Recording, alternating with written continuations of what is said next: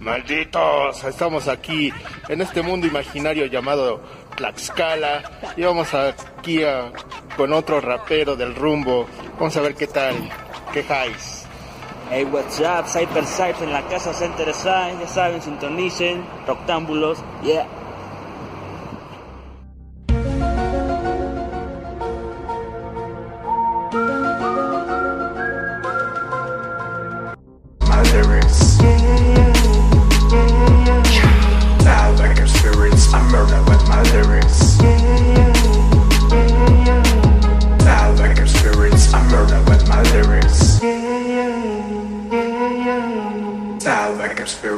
Murder with my lyrics.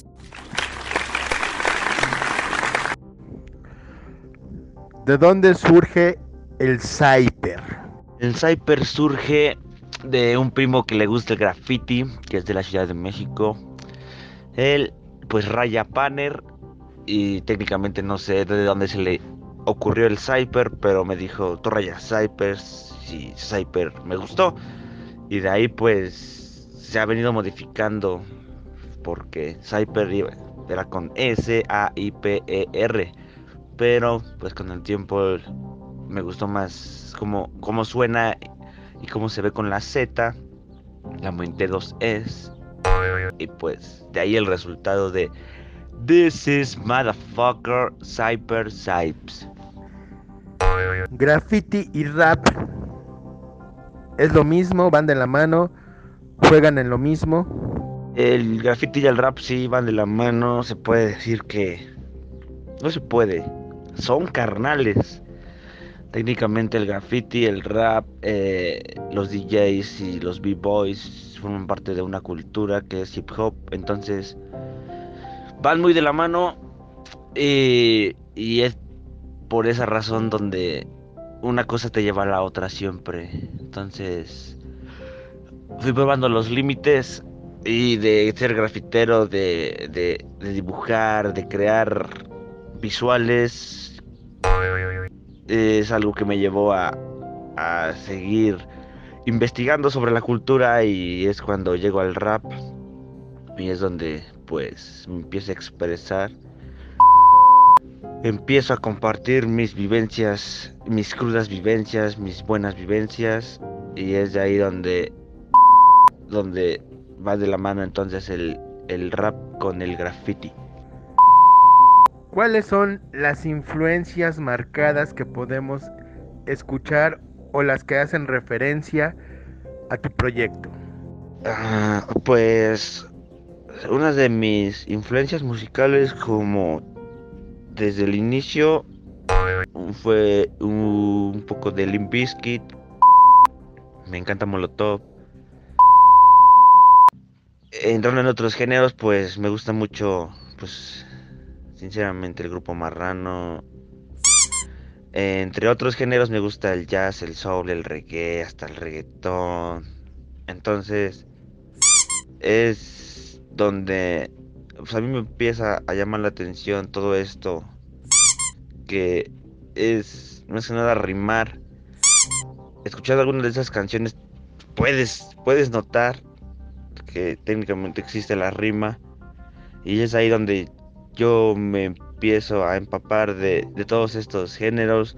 De ahí pues viene algo muy muy mexa como es control machete. Entonces ahí empiezo a experimentar con con varios géneros porque pues toda mi vida he escuchado música. Mi mamá pone música mi hermana pone música mi hermano pone música entonces sí empezó en esa base de que es molotov que es rock y que es un poco de, de rap con con con rock este pedo de Limp Bizkit pero pues creo que toda la influencia empieza desde cualquier tipo de música que, que yo he escuchado desde que soy morro. Entonces creo que de ahí eh, para mí empieza un poco este rollo de, de mis influencias, ¿no? De empezar a empaparme con, con esto, con aquello. Me gusta este ritmo, me gusta la letra, me identifico con la letra, me identifico con el ritmo. Entonces, parte de, de algo pues musical muy alterno que es el rock pero pues el hip hop creo que siempre estuvo ahí a, a- partir de, de cómo me gusta cómo se desarrolla todo ese todo ese rollo tanto en un estudio tanto como como cómo se lleva en un en un directo ¿Cómo ves este movimiento aquí en, en el estado? el movimiento aquí en el estado pues siempre ha estado a veces no se tiene eh, las herramientas que uno quisiera para poder llevarlo a otro nivel, pero siempre de una manera o de otra, siempre he estado aquí en Tlaxcala, el hip hop, la escena. En estos momentos, pues la escena está emergiendo, a pesar que, que el rap, pues es un género no tan viejo, que tiene unos 50 años, 40 años aproximadamente eh, a pesar de ser un género pues joven y emergente, eh, aquí en Tlaxcala pues sí hace un poco de falta esa conexión con las personas, ya que el hip hop o el, o el rap de una manera es cruda, a las personas les incomoda, pero la escena va emergiendo aquí en el estado, hay mucha calidad, mucha cantidad, muchos homies que andan en lo suyo, tanto diseñadores, grafiteros, raperos, editores, DJs, oh, fuck. Estamos muy empapados de todo ese pedo, pero hace un poco más, hace falta un poco más de, de, pues, expansión, pero conforme a, a cómo se va trabajando, mucha gente anda haciendo lo suyo y y poquito o, mucho, la, escena en el estado va mejorando y, va subiendo de nivel, de calidad. Y pues se va manteniendo y, créeme que en algún momento va a haber buenos referentes en el estado conforme al rap. hay referentes en otros ámbitos, pero en el rap hace falta y creo que está por llegar todo ese, ese momento aquí al estado. ¿De qué trata el flow y las letras que trae el Cyper? Tras tratan de una vida muy, muy, muy avivada a la fiesta, a la hermandad, a la unidad, a este pedo del carnalismo, de situaciones en el sistema como con los putos puercos. Tengo dos, tres rimas dedicadas para ellos porque son en alguna forma son a veces muy ojetes. Tengo letras que hablan de de lo que me gusta hacer conforme a estar fumeteando con la banda, el autocultivo, eh, tal vez de, de algunas experiencias muy muy personales que a veces no se necesita ser tan explícito, pero trato de inventar alguna rima para tratar de codificar ese, ese mensaje. Entonces es, es en esa parte donde, donde empiezo a, a querer también expresarme de alguna manera y pues esto de las rimas es como ser un reportero de, de tu barrio, de lo que tú representas, de lo que a ti te gusta y de lo que a ti te gustaría tener. Entonces, todo eso de las rimas es, es algo chido porque a veces yo las escribo, las pienso y a veces espero que la gente se identifique con lo que yo estoy cantando, de lo que estoy rapeando o tal vez de lo que estoy expresando. ¿Qué escenarios te gustaría tocar? Fíjate que me gusta mucho tocar en, en, bares. Eso, esa vibra está chida porque he tenido la experiencia de, tocar para gente que, que le gusta el rap, pero que no es rapera. Entonces, se ha tenido muy buena respuesta a ese pedo. Me gustaría tocar en, varios festivales. En este caso, pues, ¿quién no quisiera tocar en un Vive Latino? ¿Quién no quisiera tocar en un Coachella?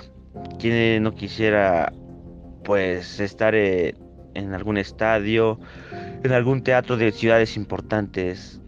Créeme que eso sería sería bueno. Me gustaría me gustaría verme ahí y me gustaría verme con, con la gente con la que he venido trabajando desde, desde que se inició este pedo. Entonces sí me gustaría estar pisando varios escenarios eh, en diferentes estados de la República aquí del país. Puede sonar muy muy ambicioso estar tocando en no sé, en un en un viña en otros lados, pero me enfocaría primero en, en estar tocando o que conociera mi música en todo lo que es México. México, México. ¿Hacia dónde va encaminado todo el proyecto llamado Cyper?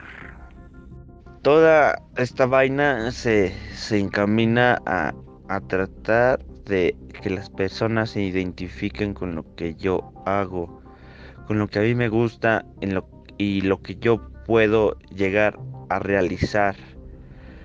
Va muy de la mano con mis compas Roller Wit, Sick Fire, Henry Kicks, Daniel 4x4, Miguel Minor.